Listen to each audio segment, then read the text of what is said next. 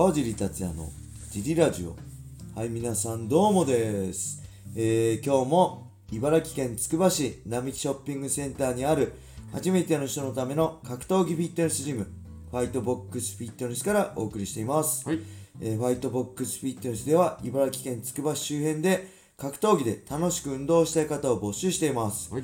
体験もできるのでホームページからお問い合わせをお待ちしてます。お願いします。えーそしてホワイトボックスフィットネスやクラッシャーのグッズも絶賛発売中です。はいえーいろいろね、MMA 見聞録等、はい新作もあるので、ぜひね、このラジオの説明欄に載せてあるファイトボックスフィットネスのはいページショップを覗いてみてください。よろしくお願いします。そんなわけで、小林さんよろしくお願いします。はいえー、レター行きましょはいの前にう。はい。会員さんがさっき聞いてたはいあの格闘技に関わることではい。なんか数値化できるはい。もののアイデアを募集したらみんな詳しいんじゃないかなあ、なるほど。はい何でしたっけ？会員さんで、はい。そういう大学生でね、はい。そういう研究をするとのことで、はい。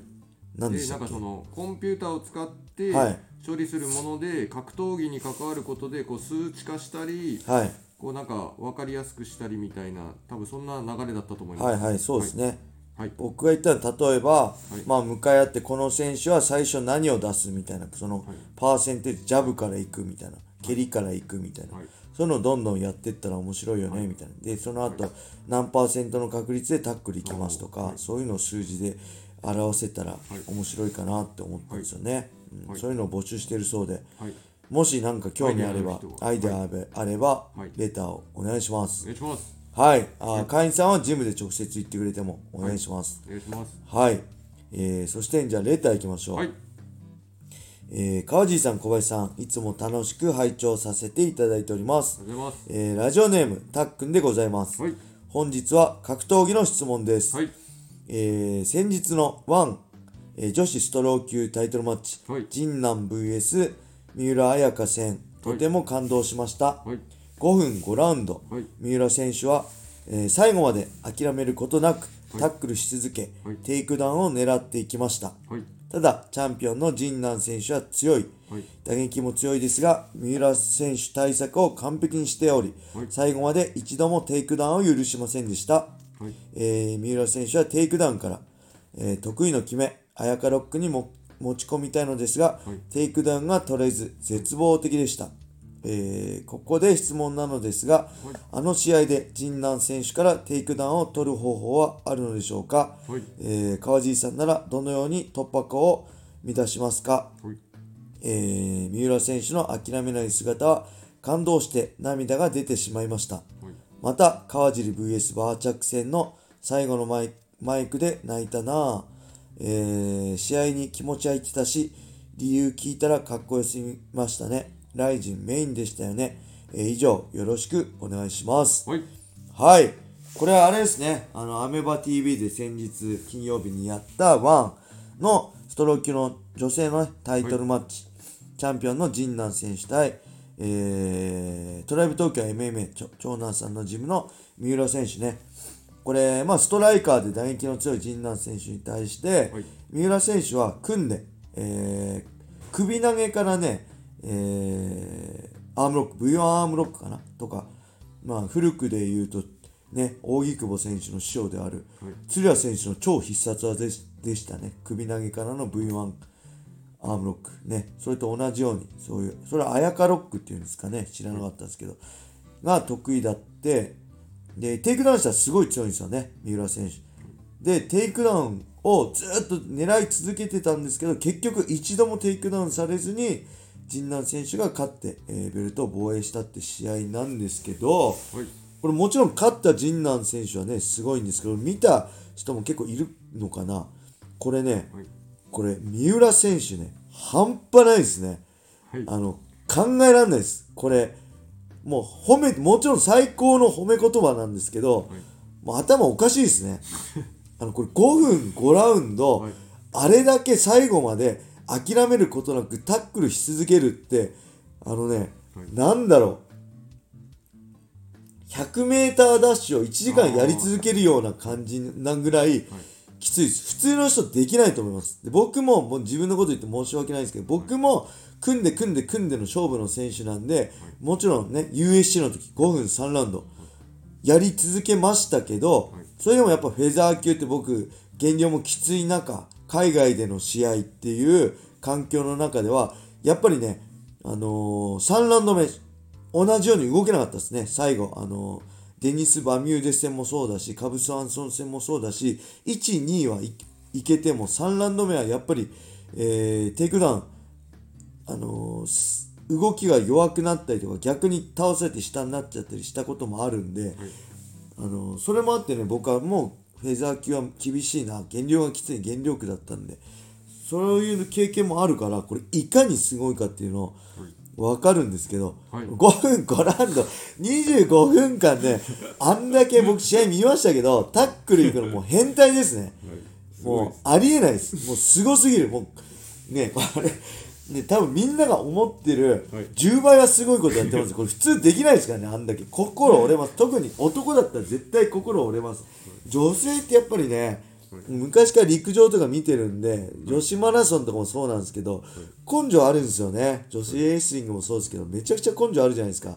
絶対男よりね、メンタル面で日本のあの男より日本の女性の強いと思うんですよね、僕はアスリート。なんでこれすごいと思うんですけど、まあ、やってて、はい。えーっ、とね、まあ、僕の得意な形で、一つ、あ、これ、あのテイクダウンだったら、あの、金網を押し込んだ状態で、陣南選手は足を広げてテイクダウンされないように、対あの対処してたのに対しての切り返しのテイクダウンは1個得意なのがある。あ、これできればテイクダウン、尻餅はつかせられたろうなっていうのは1個ありますね。あとは、もう一つテイクダウン取る方法あるとしたら、あの尻餅つけ合わせられなかったんで、はい。えっ、とね、崩して、スタンドでバック取ることは、いう方法、戦略もあったんじゃないかなとは思います。はい。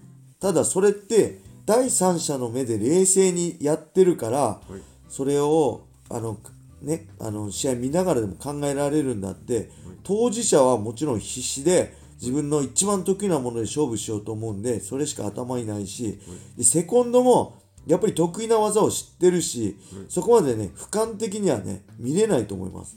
なんであの試合はあのーまあもちろん負けてしまって残念でしたけど、はい。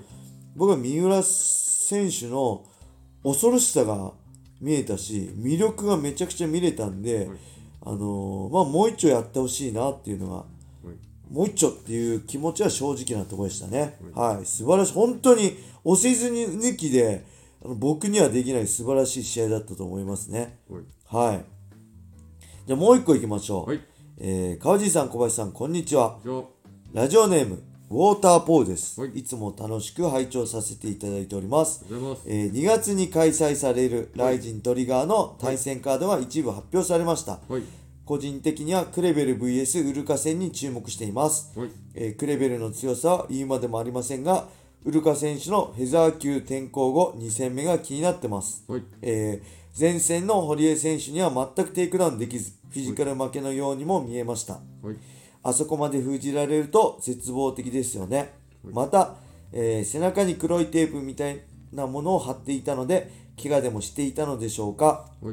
はいえー確か川尻さんも以前貼って試合していたことがありましたね。えーさて、今回はお互いに寝技が強いですが、えー、美咲さんの話ではクレベルの打撃はキックボクシングのチャンピオンクラスとのこと、はい。えー UFC 参戦経験もあるウルカ選手ですが、はい。なかなか波に乗れてないのが心配です、はい。えー川尻さんから見て階級変更やフィジカル強化がウルカ選手にプラスになるのかとご意見お聞かせください、よろしくお願いいたします。はい。ありがとうございます、はい。えー発表されましたね。静岡大会ね、ウルカ対クレベルね、はい。えーっとねまあ詳しい話はね、はい。えー見聞録でやろうかなと思ってるんですけど、まだやってないです。すいません。あのなかなかね忙しくてはい。後回しになってるんですけどやります、はい。で詳しい予想とかそっちで話すんですけど、はい。このねウルカ選手をねはいあのあれですね。えー階級変更やフィジカル強化ね。はい。これ僕の視点からまた MA 見聞録とかぶっちゃうかもしれませんが、はい。まあ、UFC 同一大会僕がデニス・シバーとやった時に、はい。ウルカ選手も出てたんですよ。マネージャー、マネジメントが周さんと同じだったんで,、でその時ね、まあ、ウルカ選手フライ級まで下げてたんですけど当時はバンタム級なのかな、だったんですけど明らかにあのガリガリでこれはなんかフィジカルさすがに落としすぎなんじゃないかって僕はバンタム級に落としたぐらいのなんかフィジカルだったんでちょっと心配で山田さんともね話したんです。これ結構やばくないですか？みたいな。ででそこそれは前にも話したんですけど僕が知ってるね僕は初めて、あ初めてじゃないですけどウルカス選手の凄さを見たのは、VTJ ですね。シュートの V あシュートじゃない VTJ であのねウルカ選手対ヤシャボー選手がやってるんですよ。これあるのかな YouTube ぜひ見てほしいんですけどファイトバスにあるかもしれないですね。この時のウルカス選手のこの流れるような寝技の展開だったり戦い方だったり、あの本当にセンスの塊でこいつやばいなって、こいつは間違いなく上まで来るなっていうのが僕びっくりしたんですよ、こんな選手がいるの？もちろん知ってましたけどウルカ選手の強さはね、ただこんなすごい動きするんだってこう天才的な才能ある。それをその時はフェザー級だったんですよ、でやっぱ USC 挑戦して、バンタム級、フライ級に落として、やっぱフィジカルでね、負けたり、やっぱコンディションもね、良くなかったと思うんですよね。僕的にはフェザー級がウルカ選手の適正階級だと思うんで、で、フィジフィジカルをね、あの強化してますけど、そんなすぐは戻らないし、確かに堀江戦ではフィジカルだったり、テイクダウンもうまくできなかったんですけど、えーそれはそこから、えーいくつぐらい？数ヶ月経ってフィジカルより強化されて階級アップのはい。その体がそのフェザー級に慣れてきてると思うんで、よりね前回の堀江戦よりはい。コンディションはいいんじゃないかなって僕は予想してます。はい。それも含めてのはい。クレベル戦をぜひね、あのーまあ細かい情報も含めて僕のから見た2人のね展開とかをお話ししたいと思うんで、この続きははい。CM の後で じゃないですね。MMA 見聞録でお願いします。はい、それではレターありがとうございました。今日はこれで終わりにしたいと思います、はい皆様良い一日を。またね